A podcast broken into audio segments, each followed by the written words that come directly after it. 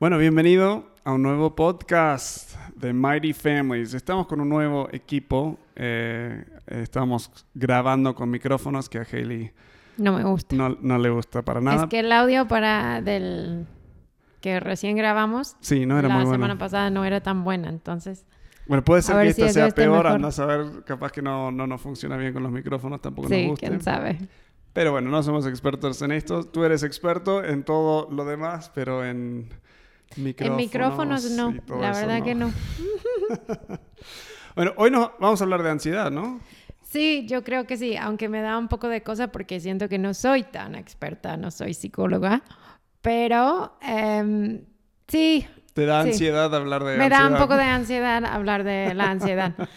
No, pero es que sí es un tema que, que escuchamos mucho de, de mamás y papás. Sí. em, o Después sea, de en- un en- año de pandemia, en imagínate. sus propias vidas, pero también, ah, o sea, surge mucho, mucho el tema, yo creo que sí, justo por la pandemia, en que hay muchos papás que, que están viendo que sus hijos están más ansiosos que normal eh, o que tienen ansiedades, o sea, nuevas de Ah, volver a la claro. escuela Ah, sí. o que antes nunca tenían ansiedad sobre, no sé, enfermarse y... O Sí, sea, muchas hija- cosas. hija Olivia fue al, al colegio y el, uno de los primeros, Ajá, la primera sí, semana. como- cruzó con una compañera en el pasillo y, y estaba segura, segura que la compañera la había contagiado con algo. O con sea, COVID, ¿no? O sea, pensaba sea, que era... sí, o sea, ya estaba que la, la otra niña creo que estornudó o algo y Olivia y ya... no mantuvo, yo, no mantuvo sana distancia y Ajá, ya se sí, asu- pobrecita. ya se asustó. Entonces creo que, o sea, todo el mundo está, está hablando de eso ahora, pero siento que como papás a veces no sabemos bien eh, cómo entrar en ese tema con nuestros chiquillos y, y qué se debe y no debe hacer, especialmente cuando son tan Sí. chiquitos. Sí, porque a veces escuchás el- la ansiedad o el estrés que están y decís, ah, eso es como una pavada, o sea, algo tan Ajá, simple. eso Entonces la es el tendencia otro. no, no te preocupes, de-". o sea, es como Ajá. simplemente quitar la ansiedad como sin empatía, sin nada. y- y, pues no quita la ansiedad. Entonces ahí estamos como que simplemente frustrados como, con como papás, ¿no? Y Pero hay, sí, hay siento niños que... que- sufren más por personalidad, Sí, temperamento. yo y- en, en esa parte la verdad que no, no tengo tanto conocimiento de por qué algunos niños Algunos tienen sí, más no. ansiedad Sí. que otros. Yo creo que sí es una combinación de muchas cosas, como eh, que tiene que ver con personalidad, tiene que ver con su entorno familiar. Eh, si tienen papás ansiosos, muchas veces ¿Cuál de nuestros es tenemos más niño ansioso? ¿Evi, Evi o Sí, Oli? Están yo los creo- dos, pero Evi más. Las dos, pero yo creo que Evie lucha más eh, con ansiedad que, que Olivia. Y Henry. La verdad. Y Henry como que Casi nunca ha estado ansioso en su vida entera. Más como su papá. sí. Entonces, o sea, de un lado puedes decir, ah, es el entorno familiar, Claro. pero ya después ves, o sea, hermanos que uno sí y el sí, otro no. otro Em, Sí. Entonces, creo que es una, una combinación de factores en la vida de un niño. Em, pero, Sí. sí. Entonces, bueno, ¿qué, eh, ¿qué es? O sea, cuando tu, tu hijo o hija está con ansiedad, ¿qué hacemos? O, o qué... Sí, yo creo que hay como para ayudar a entender un poco qué es la ansiedad. Ajá. Siento que muchas veces, especialmente en español, he notado que usamos la palabra ansiosa para muchas cosas. Lo usamos cuando estamos diciendo como nervioso. Lo Claro, usamos cuando claro. estamos hablando de algo en el futuro que nos genera una sensación como en una inquietud. Sí, es una palabra que se usa para mucho. Lo hablamos también, o sea, se escucha mucho con niños en la escuela en que el niño está muy inquieto y decimos, es un es, niño que, ansioso. es que está ansioso, anda pegando a otros niños porque está ansioso. Entonces siento que primero necesitamos como definir un poco, eh, cuando, nosotras, cuando nosotros por lo menos estamos hablando de ansiedad, ¿de qué estamos hablando? Em, yo siento que la ansiedad es una combinación de dos cosas. Es la incertidumbre más mi incapacidad de tratar con lo que está por venir. Ah, ok. Entonces, Y es la combinación de esas dos cosas que me genera una sensación de ansiedad. Entonces, ponele, eh, estoy yendo a una escuela nueva, no sé cómo va a ser, hay Claro. incertidumbre. incertidumbre. Pero eso en sí, o sea, vemos que hay muchos niños que con esa incertidumbre están perfectos. Están perfectos, No claro. les genera nada. Y hay otros que ven esa incertidumbre y sienten una incapacidad. Yo no sé cómo voy a manejar, si es que voy a llegar y me van a rechazar los compañeros. Claro. O puede ser voy a llegar y no voy a poder porque van a estar hablando en inglés. O hay, hay algo, hay una sensación de que algo está por venir y yo no voy a poder cuando yo llegue hasta en ese momento. Entonces es la combinación de esas dos cosas que genera la ansiedad. Ahora, lo que hacemos muchas veces como papás, como maestros, es nos enfocamos en esa parte de la incertidumbre, ¿no? En el contenido del Ajá, problema. el contenido. Ajá, entonces, como un ejemplo, el otro día, eh, Evi viene en la noche, tú no estabas, y me dice, oye, mami, es que mm, tengo miedo. Y yo, ok. De bichos. Ajá. Y, y yo, ok, sí, estoy, estoy ansiosa. Y yo, ok, eh, pues cuéntame más, ¿no? Sí. Cuéntame más. Y me dice, no, es que estoy ansiosa porque creo que, o sea, creo que hay arañas. Y yo, ah, pues viste una. No. Pero he visto arañas en mi sí cuarto. Y sí, claro que sí. Entonces ahí está la incertidumbre, ¿no? Que puede que haya Puede, arañas claro. en mi cuarto y como está oscuro, no sé, estoy como inquieta con eso. Y yo, o sea, me equivoqué en ese momento y me enfoqué ahí. En Y simplemente dije, amor, no hay, no hay arañas en tu cuarto. Y ahí, cuando hacemos eso, o sea, se van a dar cuenta, y los niños siempre nos cachan. Cuando intentamos enfocarnos, porque lo que sentimos es, y creo que todos lo hemos experimentado ese año, sentimos cuando estamos ansiosos, de lo que necesito es más información. Y si podría estar más seguro, ya la parte de incertidumbre va a bajar y yo me voy a Claro, sentir claro. mejor. Y nos olvidamos de la otra parte, de, de mi sensación de, de incapacidad o de falta de competencia con esa Claro. emoción. Entonces, como hemos vivido con, con COVID, vamos buscando respuestas y consumimos muchísimo contenido, pero como todos sabemos, o sea, la incertidumbre va a estar en la vida. Y siento Sí. que los niños, hasta más que nosotros, están muy conscientes de las inseguridades de la vida. Están muy conscientes de que esa vida cambia y es insegura. Y entonces, cuando nosotros intentamos así simplemente, ah, pues, pero es que va a estar bien. Como yo llegué y dije, no, es que no, hay arañas. hay arañas. Me mira en los ojos y me dice, ¿cómo sabes? ¿Revisaste ¿Revisaste? todo el cuarto, mami? Y yo, no, pues amor, es que creo que están en el closet. Y yo, no, otra vez, no. No, es que, amor, no hay arañas en el closet. O sea, está bien. Eh, vamos con una lucecita. Y me dice, pero mami, ¿cómo puedo estar segura de que no hay arañas? Y pues ahí entramos en problemas, ¿no? Porque no Porque hay... no hay Yo no de puedo saber. garantizar Claro, la- que no claro. hay araña en el cuarto. Y ahí me di cuenta cuando ella empezaba como, de una forma muy linda, la verdad, pero desafiar mi manera de tratar con su ansiedad, me di cuenta que donde necesitamos estar enfocándonos es en la otra parte. Es en la parte de nuestra capacidad, nuestra competencia de enfrentar desafíos y, y cosas que nos causan ansiedad Sí. en el futuro. Sí. Entonces, esa sensación, yo creo que una buena definición de, de ansiedad y cómo se siente como emoción es como que tienes algo dentro tuyo que es tan horrible de que, o sea, tú quieres huir, pero no puedes porque está dentro de ti. Ok, sí. Entonces, sí es como, como usamos con las arañas, de que me van a picar, me van Ajá. a... O sea, hay miedo, hay miedo, pero la ansiedad pasa cuando hay incertidumbre de que ni sé qué va a pasar, no sé si me va a pasar esa situación o no. Y cuando pase, yo no sé qué voy a hacer con ese miedo. De hecho, o sea, no puedo con ese miedo y quiero escapar, pero, pero, o sea, no puedes escapar una emoción.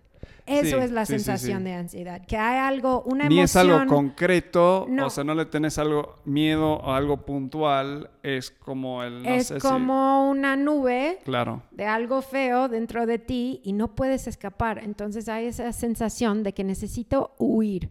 Ahora, lo que, lo que empodera a un niño o, o alguien grande es desarrollar nuestro como autoconfianza en un sentido de que yo puedo tratar con esas cosas feas dentro de mí. O sea, cuando me pasa miedo, si me pasa esa situación en el futuro, o sea, la parte de incertidumbre nunca se va a ir a ningún lado. Entonces tenemos que enfocarnos en nuestra capacidad de enfrentarlo si es que llegue a pasar. Claro, entonces si es un poco así o es un poco así o, o X, sé que yo puedo lograr y enfrentar cualquiera de las cinco Sí, de diferentes las opciones. 10 cosas que pueden Exacto. que pase. Sí. Entonces, ¿cómo, cómo trabajas eso o cómo... Yo creo que primero eh, lo que tenemos que hacer es entrar en esa emoción con el niño. Ok. O sea, descubrir qué es y entrar en ello. Un poco como hablamos en, Ajá. creo que en otro episodio, entrar, Sí. tener empatía y conexión antes Sí. de corrección. Entonces en eso, ya cuando me di cuenta que lo estaba haciendo todo mal con Evi el otro día, me di cuenta, o sea, ni hemos nombrado qué está pasando aquí. O sea, ella Mm. siente algo feo dentro de sí misma. pero no, ni lo puede pero ni, identificar. ni sabía que era, no sé, arañas y es que eso, no sé. Entonces, ahí es eh, entrar en esa emoción con tu niño. Porque muchas veces las cosas que les generan ansiedad a ellos nos generan ansiedad a Sí, nosotros es cierto. y preferimos ni tocar el tema. O sea, preferimos, ah, pues va a estar bien, ah, pues no te preocupes, ah, pues es que tú eres muy lista, ah, pues tú eres muy fuerte, no, no va a pasar nada. Pero lo que eso comunica al niño es, ah, entonces hasta mi mamá tiene miedo, Claro. hasta mi papá no puede con ese Sí. tema. Entonces no o estamos... que no deberíamos tocar, como o que, culpa tocando ah, en ese ah, tema. entonces como no, no, es un debo bueno. de sentir así Claro. yo, porque obviamente me están como descartando todo el tema. Sí, Eh, pero en vez de hacer eso, si nosotros entramos, y yo diría que lo primero que deci- decimos cuando un niño viene con una ansiedad es, estoy tan contenta de que me estés platicando de esto, Mm. cuéntame más. que es difícil hacer a las 2 de la mañana. Claro, y no estoy diciendo que entramos en una conversación de media hora. Pero como Pero yo, sí, o sea, yo sí. tuve alumnos también que, que eran muy ansiosos. Tenía uno que tenía un miedo, pero, o sea, estaba siempre ansioso el niño. Y un día en la salida, o sea, explotó, estaba llorando, estaba como que no podía y se ve como que se rascaba y así. Y todos, no, pero tu mamá va a llegar, que, o sea, ya. Y el niño sigue ansioso. Entonces, lo que tuvimos que hacer fue entrar en eso con él y ayudarle a, a nombrarlo. Entonces, es venir, a ver, cuéntame, ¿qué está pasando? Yo siento que eso es primer paso, porque lo que hace eso es que genera una conexión con el niño y, y ahí sienten que por lo menos no estoy solo. Sí. Y siento que eso es, o sea, ni importa la emoción que está generando ansiedad, lo único peor va a ser estar solo en esa emoción. Soledad es, es una de las emociones peores que uno puede sentirse porque te sentís solo, incapaz, o sea... Claro, entonces lo ves con los niños. Cuando tienen miedo, pero están con papá, Claro, pues, o sea, tienen miedo, pero está papá. Pero está papá, entonces, claro. o sea, siguen parados. Pero cuando dices no a tu cuarto con ese miedo, eh, ahí explotan y lloran porque sienten, no solo tengo miedo, ahora tengo miedo y estoy solo. Sí. Entonces esa primera pregunta, cuéntame más, eh, o no es pregunta, pero, claro, sí, sí, sí. pero esa primer, Sí, esa frase, ese primer digamos. paso, ajá, genera esa conexión y comunica al niño, hablamos de esas cosas. Y siento que eso Sí, ya al, al futuro también, cuando sus ansiedades no son pavadas como monstruos debajo de la cama, cuando son cosas eh, de, de la vida de, de Real, adulto, sí. nos van a, o sea, van a sentir esa seguridad de venir con nosotros y platicarnos las ansiedades más grandes que tienen. Y entonces siento que la- el segundo paso es em, ayudarles a nombrarlo. Entonces, primer paso es como, contame más, Es escucha, con- o sea, sí, cuéntame iniciar más. como, esto no es algo negativo, hablamos Ajá, más, vamos a abrir hablar la- de eso. abri- abrir la puerta, ¿no? sí, es abrir la puerta, cuéntame más. Y luego nombrarlo, Segundo paso es nombrarlo, sí, en un sentido, o sea, porque esas ansiedades, por tanto de que, o sea, arañas en el closet, a lo mejor no va a ser la ansiedad de Evie cuando tenga 15. Claro, eh, la emoción que está abajo, ponele miedo, Sí. Va, Va a a tener estar, miedo en sí. varias situaciones para toda la vida. Sí. Entonces, es nuestro rol como papás, especialmente papás de niños chiquitos, de en un sentido presentar a nuestro hijo a sus emociones. Sí. Y decirle, es que este llama, se llama tal. Claro.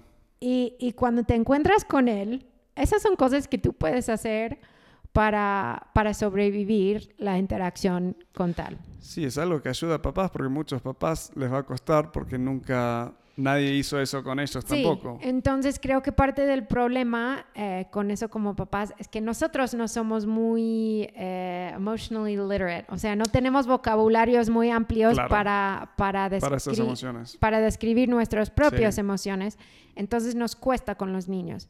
Lo bueno es que podemos empezar con los más, más básicos, con los chiquitos, y mientras van creciendo, o sea, Sí. les vamos dando más opciones, ¿no? Pero al principio a lo mejor es contento, miedo, eh, enojo. Triste, Sí, o sea, enojado. Son como, no sé, unos siete, que seguro Sí. que cada mamá y papá conoce. Y yo diría, entonces, segundo paso es identificarlo. Y, y ha sido comprobado a nivel neurológico que cuando nombramos una emoción, o sea, ya pone esa emoción en otra Sí, categoría. deja de controlarte la emoción. Deja de controlarte y te da espacio para subir a, a tu mente lógica Ajá. porque hasta ese punto estás simplemente en modo de, de sobrevivencia y estás eh, sin la capacidad de tratarlo con Sí. lógica. Entonces, es cuéntame más, nombrar la emoción para poder manejarlo mejor. Y yo siento que el tercero que podemos hacer es eh, sobrecomunicarnos sobre Claro, las ansiedades de nuestros niños. claro, Ajá. mucha, comunicación. Sí, porque mm, muchas veces sentimos de que no, pero es que si lo platicamos mucho, o sea, le va a generar aún más ansiedad, Claro. ¿no? O sea, le va a dar aún más. Sí, si decís, "¿Te- ¿tienes miedo? Les va a dar Ajá. más miedo. Y entonces, y sentimos lo mismo cuando pasan cosas, a lo mejor en nuestro entorno familiar, ¿no? Alguien está cambiando de trabajo o viene un bebé nuevo, esas cosas y sentimos, no, pues, pero si lo platicamos demasiado, pobre niño, Claro. le va a estresar.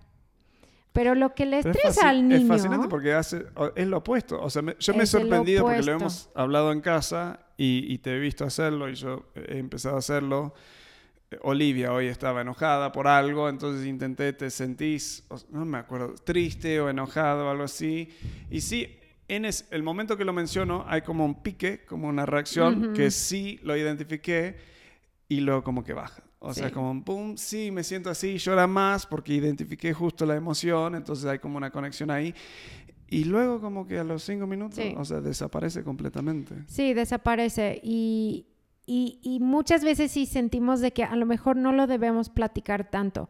Pero lo que genera ansiedad otra vez en nuestros niños, o sea, ahí estamos agregando también a la parte de incertidumbre al niño. Claro. Entonces está luchando no solo con no entiendo qué está pasando, pero tampoco voy a poder en cuanto pase Sí. esa situación que desconozco. Entonces, es súper importante que les platicamos de una manera muy clara esas cosas, si es un regreso a una escuela o si es em, la llegada de un hermano o una mudanza. Y a veces esas emociones son paradójicas. Uno positivo, que estoy feliz Sí. en regresar, pero a la vez siento miedo. Y me acuerdo en un seminario que fuimos que empezaban a hablar de, de la importancia de identificar las dos cosas, Sí. porque si no se confunden aún más. Sí, porque una de las peores cosas en el tema de emociones es que nos sorprenden. Y de Ajá. repente es como, "¡Ah! ¿qué es eso? Claro. ¿No? Y nos ha pasado a todos que de repente, o sea, reacciono mal aquí en el trabajo o algo y es como, ni sé qué me está pasando. Claro.